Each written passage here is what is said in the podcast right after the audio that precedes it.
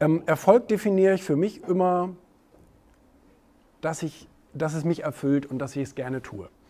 Und das mache ich ganz unabhängig von Finanzen oder von Status oder wie auch immer. Mir ist immer wichtig, dass das, was ich tue, ähm, mich erfüllt und mir etwas gibt. So wie Reinhold Messner mir gesagt hat, das, was ich investiere an Zeit und Energie, muss ich auch wieder zurückbekommen, sonst ist es falsch.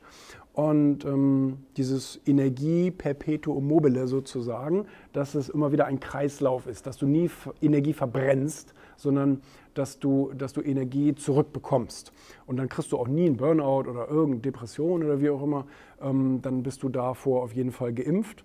Und Misserfolg ist der Moment, wenn ich aufgebe.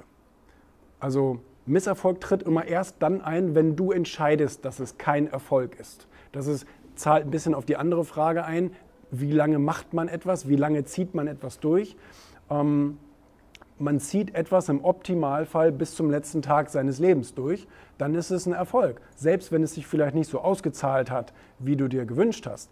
Aber du hast daran festgehalten an deinem Traum. Und das ist viel wertvoller, als wenn du nach zwei Wochen sagst, ach, das wird irgendwie nichts, keiner will das, ich gebe jetzt auf. In dem Moment bist du gescheitert und in dem Moment hast du auch Misserfolg. Den hast du aber selber definiert. Das ist nicht nichts, was von außen kommt.